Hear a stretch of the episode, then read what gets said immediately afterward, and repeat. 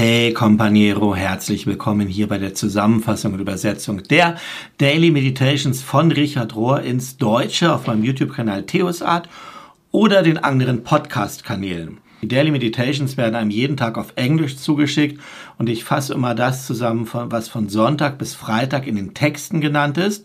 Ich kann schon mal sagen, diese Woche wird's viel, weil das, da mochte ich nicht so viel kürzen. Und am Samstag ist oft eine praktische Übung dabei. Die übersetzen wir schriftlich, weil das geht besser, wenn du die lesen kannst und vor dir hast und dann machen kannst. Und die Übersetzung davon, die gibt es bei uns im Companiero.net, unser Online-Plattform. Und in der Videobeschreibung steht ein bisschen was drüber, wie du da reinkommen kannst. Schick mir einfach eine E-Mail an jörg.urbstadt.männerforum.nordkirche.de.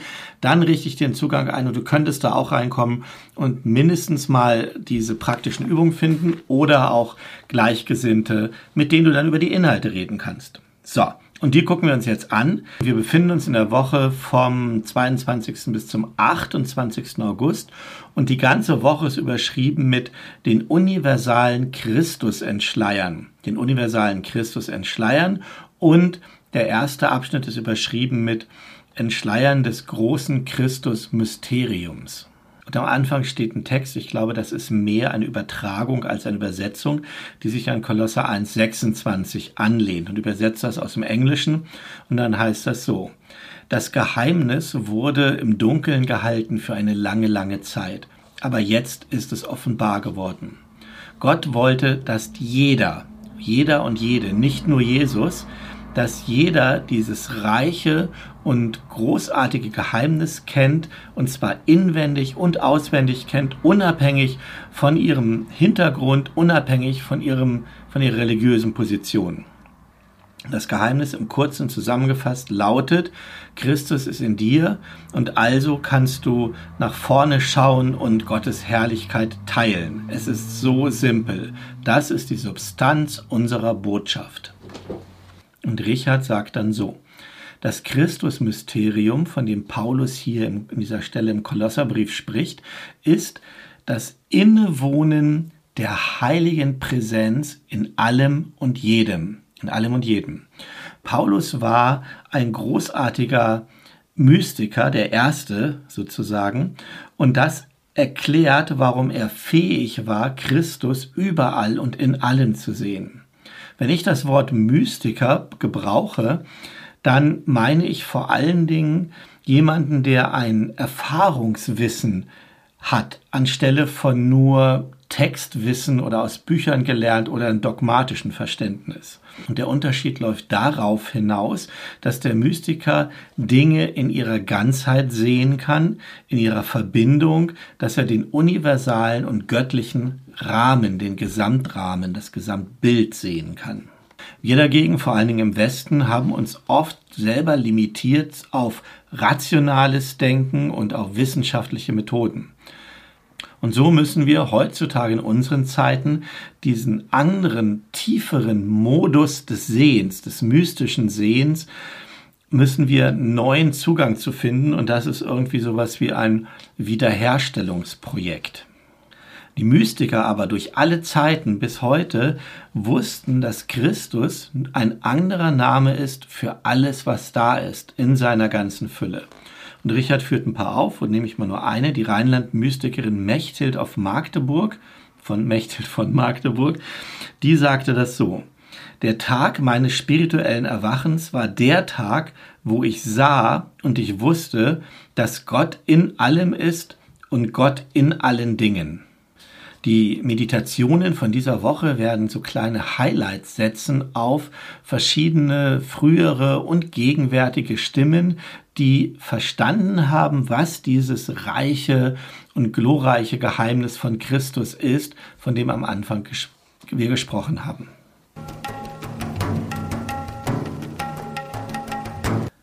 Zugehörig von Anfang an. Das heißt eigentlich included from the beginning, eingeschlossen, aber ich glaube, zugehörig macht hier mehr Sinn. Zugehörig von Anfang an. Barbara Holmes, die auch in der Living School vom CAC mit unterrichtet, versteht den universalen Christus als eine große Offenbarung von Liebe als Grundlage des Universums. Und sie schreibt das folgendermaßen. Es gibt so viel für uns zu gewinnen, wenn wir dem Leben, dem Lebensraum, dem Leben selbst vielleicht, können wir sagen, erlauben, uns dieses Geheimnis zu offenbaren, das, wenn man einfach mit so einem einfachen rationalen Blick kommt, oft verborgen liegt. Und die Bedeutung des universalen Christus ist so eine Entschleierung, ist so eine Offenbarung. Liebe ist das größte Geheimnis, das, größte Mysterium von allem. Nicht Liebe als so ein irgendwie warmes und weiches Gefühl, sondern Liebe als die, die lebendig machende, die lebendige Kraft, die uns alle zusammenhält. Wenn wir glauben können, dass wir geliebt sind, so wie wir sind, und wenn wir auch gleichzeitig glauben, dass alles andere genauso geliebt ist, dass alles, was da ist, genauso geliebt ist, dann wird eine kosmische Realität für uns entschleiert, die lebensspendend ist und die Christus ähnlich ist und eine Realität, die bestätigt, dass das Universum und alle Kreation, alle Schöpfung von Anfang an gut ist und in sich gut ist.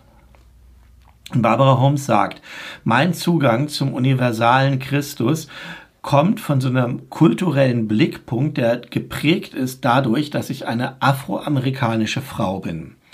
Und ich habe mein ganzes Leben damit verbracht, mit gleichgesinnten Leuten zu arbeiten gegen Diskriminierung, die entstehen durch Rassismus, Sexismus, durch Genderideologien oder, oder Genderverkürzungen, würde er eher sagen, und durch ähm, sexuelle Orientierung, also überall, wo Diskriminierungen da stattfinden. Und wir haben so sehr gekämpft mit diesen ganzen Ismen, also im, im Englischen ist das Racism und Sexism und so. Also mit all diesem Ismus haben wir gekämpft in der Hoffnung, dass Gerechtigkeit am Ende fließen würde wie das lebendige Wasser. Und unsere Intentionen in all dieser Arbeit, die waren gut. Aber oft haben all unsere Bemühungen so eine unterschwellige Annahme gehabt, dass wenn die dominante Kultur uns nur anerkennen würde, wenn die dominante Kultur all dieses Unterdrückte als zugehörig betrachten würde, dann würde alles gut sein.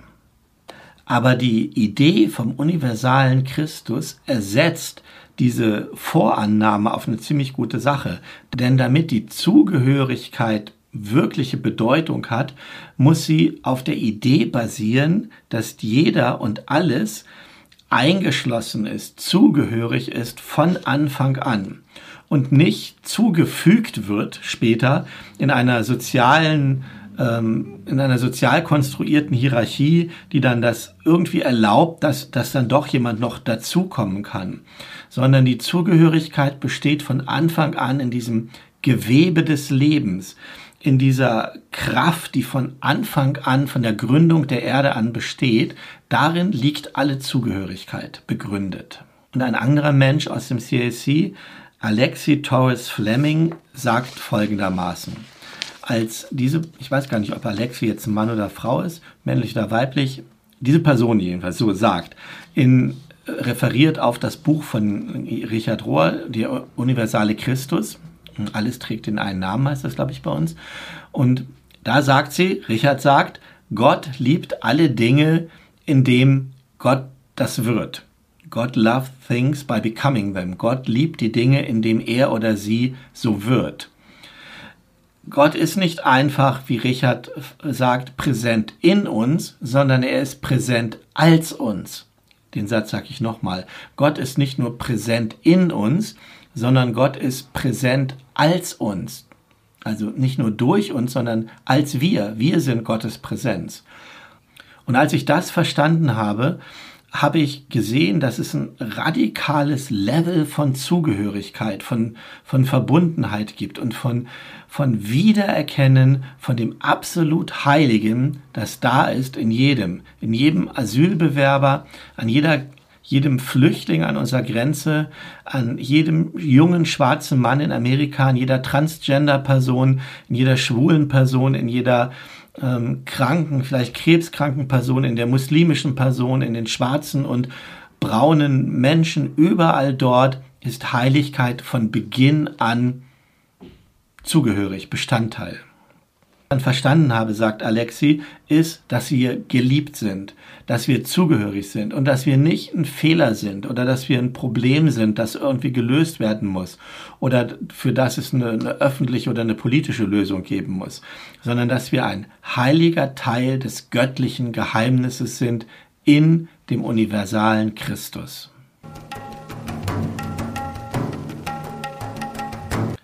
Den Geist Christi widerspiegeln denn in ihm sind alle Dinge geschaffen im Himmel und auf Erden, alles Sichtbare und alles Unsichtbare. Noch ein Zitat aus Kolosser 1, Vers 16. Die wahre und essentielle Aufgabe von aller Religion besteht darin, uns zu helfen, dass wir das göttliche Bild erkennen in allem und jedem. Dass wir das göttliche Bild erkennen in allem und jedem. Es geht darum, alle Dinge so wiederzuspiegeln auf einer tiefen und vollständigen Ebene, bis wir in der Lage sind zu erkennen, wer wir wirklich sind. Ein Spiegel ähm, hat keine eigene Meinung, sondern die Natur des Spiegels liegt darin, dass er das reflektiert, was da ist, dass er alles gleich behandelt, dass er ähm, endlos das widerspiegelt, was ihm gezeigt wird. Und er produziert keine eigenen Bilder, er filtert da nicht irgendwas raus ähm, anhand seiner eigenen Vorlieben oder Abneigungen. Authentisches Spiegeln kann uns vorwärts bringen und uns dahin führen zu erkennen, was wirklich gerade da ist. Und wenn wir dieses Verständnis von Spiegeln erweitern, dann kann uns das nochmal ganz andere Perspektiven geben auf dieses Bild vom universalen Christus. Zum Beispiel gibt es einen göttlichen Spiegel, den ich vielleicht den Geist Christi nennen würde. Und dieser Christusspiegel kennt uns vollständig und liebt uns von aller Ewigkeit an und reflektiert dieses Bild, dieses Liebesbild auf uns selber. Das ist der Christusspiegel. Ein zweites Beispiel fängt an mit einem Statement oder einem Satz aus einem Johannesbrief ähm, da sagt, ich schreibe euch nicht, weil ich euch die Wahrheit erst erzählen will, sondern die Wahrheit ist schon in euch. Und das ist dieser zweite Spiegel, ein inneres Wissen, eine innere Gewissheit in jedem von uns, ein innerer Spiegel, wenn du so willst. Heutzutage würden wir das vielleicht das Gewissen nennen oder das Bewusstsein. Die Poeten und die Musiker aller Zeiten würden es Soul genannt haben, die Seele. Der Prophet Jeremia nennt es das Gesetz, das in dein Herz geschrieben ist, und Christen würden es vielleicht einfach den innewohnenden Heiligen Geist nennen. Und diese Spiegel zeigen uns, dass wir ein Abbild Gottes sind. Und dieses Bild Gottes, das wir sind, ist absolut und es ist unveränderlich. Es ist eine reine und ein totales Geschenk, das wir bekommen können. Und es wird gleichermaßen an alle gegeben, an alle. Und es gibt nichts, was wir Menschen dazu tun können oder was wir davon wegnehmen können. Es ist nicht unsere Sache zu entscheiden, wer Ebenbild Gottes ist und wer das nicht ist.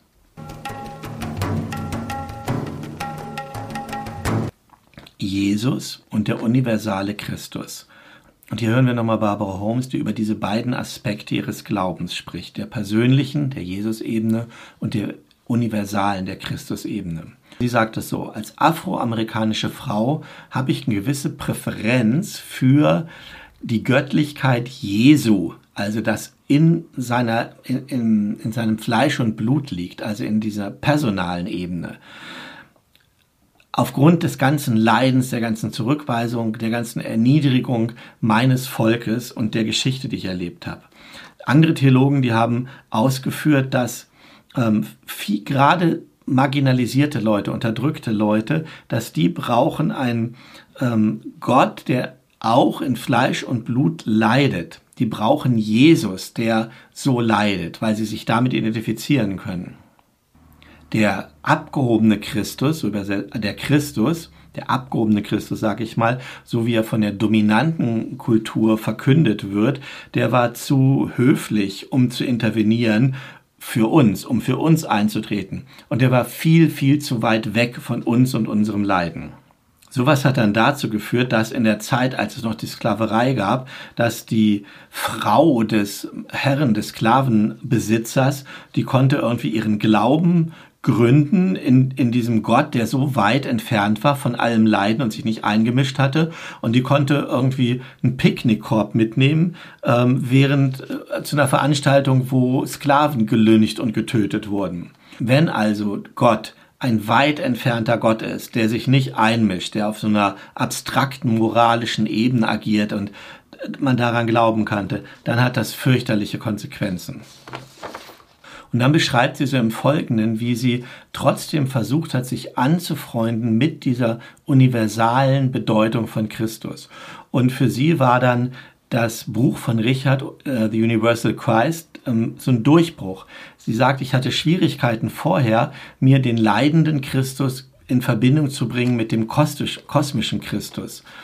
Auf so einer abstrakten Glaubensebene habe ich schon gewusst, dass das zusammengehört, aber nachdem ich Universal Christ gelesen habe, habe ich das anders verstanden. Ich habe angefangen zu verstehen, dass wir Gott gleichzeitig in uns selbst finden und in der äußeren Welt.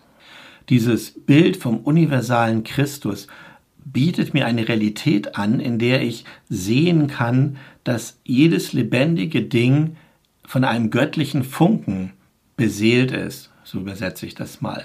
Dieser Funken ist und dieser göttliche Funken, der in allem Lebendigen ist, ist auch die Auferstehungskraft, die Jesus transformiert hat in den universalen Christus.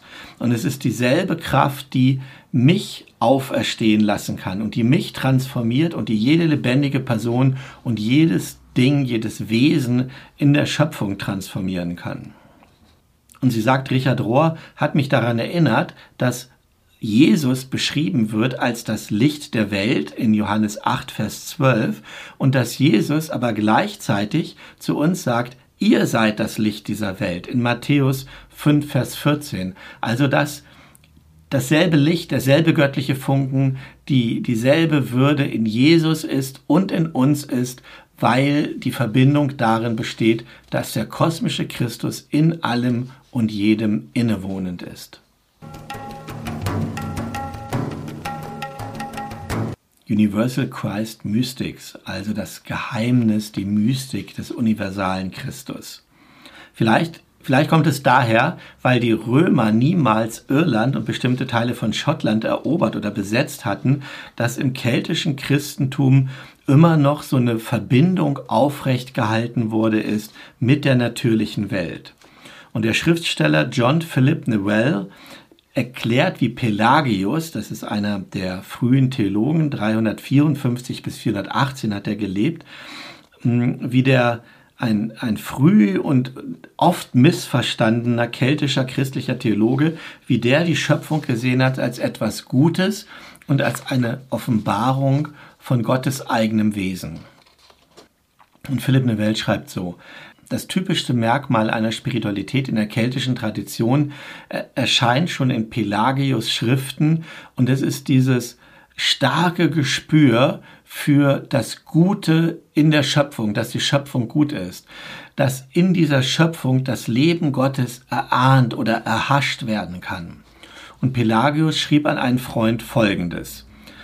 Schau dir die Tiere an, die im Wald umherstreifen. Gottes Geist wohnt in ihnen. Schau auf die Vögel, die am Himmel umherfliegen. Gottes Geist wohnt in ihnen. Schau dir die kleinen Insekten an, die durch das Gras krabbeln. Gottes Geist wohnt in ihnen. Guck auf die großen Bäume im Wald. Guck auf die wilden Blumen und auf das Gras auf den Feldern. Guck dir auch dein eigenes Getreide an. Gottes Geist ist präsent in all den Pflanzen genauso wie in den Tieren. Die Präsenz von Gottes Geist in allen lebendigen Dingen, in allen lebendigen Wesen ist das, was sie so wunderschön macht. Und wenn wir mit Gottes Augen gucken, dann sehen wir, dass es nichts Hässliches gibt auf der Erde. Weil Pelagius Gott gegenwärtig sah in allem, was lebt, hat er das Gebot von Jesus, seinen Nächsten zu lieben, auch anders verstanden. Er hat es nämlich so verstanden, dass den Nächsten zu lieben wie uns selbst nicht nur unseren menschlichen Nachbarn einschließt, sondern das Leben in allen Formen, wie es uns umgibt. So wenn wir unsere Liebe ausrichten auf ein Tier oder sogar auf einen Baum, schreibt er, dann nehmen wir teil an der Fülle von Gottes Liebe.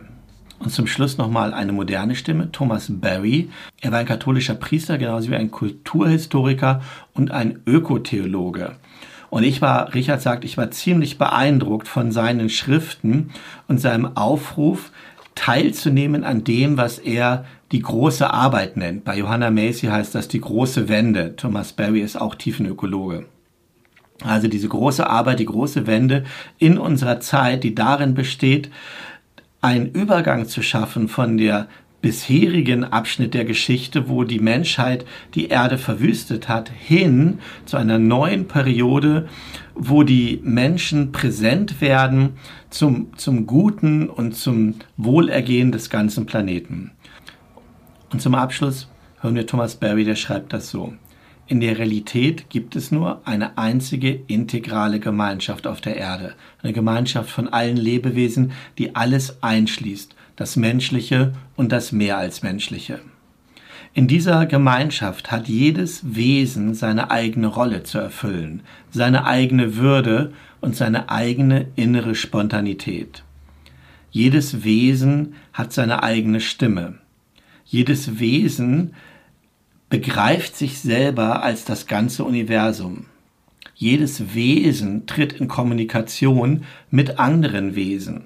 Und diese Fähigkeit zur Verbundenheit, sich zu verbinden, präsent zu sein für und mit anderen Wesen, für Spontanität, die sich in Handlung ausdrückt, ist eine Fähigkeit, die innewohnt, die besessen wird, wenn du so willst, von jedem von jeder Kraft, von jedem Wesen im ganzen gesamten Universum.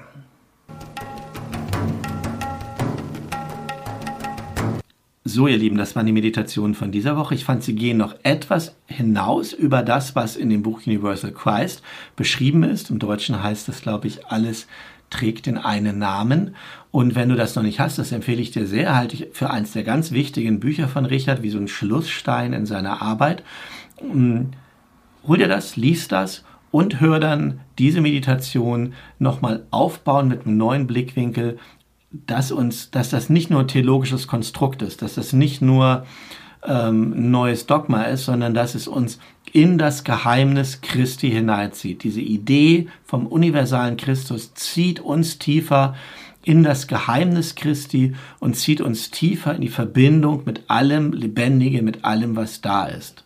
Ich wünsche dir sehr, dass du die Erfahrung machen kannst, dass du anfangen kannst, weitere Schritte in dieses Geheimnis hineinzugehen, weitere Schritte in die Verbindung diese Woche und jeden Tag, der vor dir liegt. Und dafür wünsche ich dir alles Gute und den Segen dieses universalen Christus. Tschüss.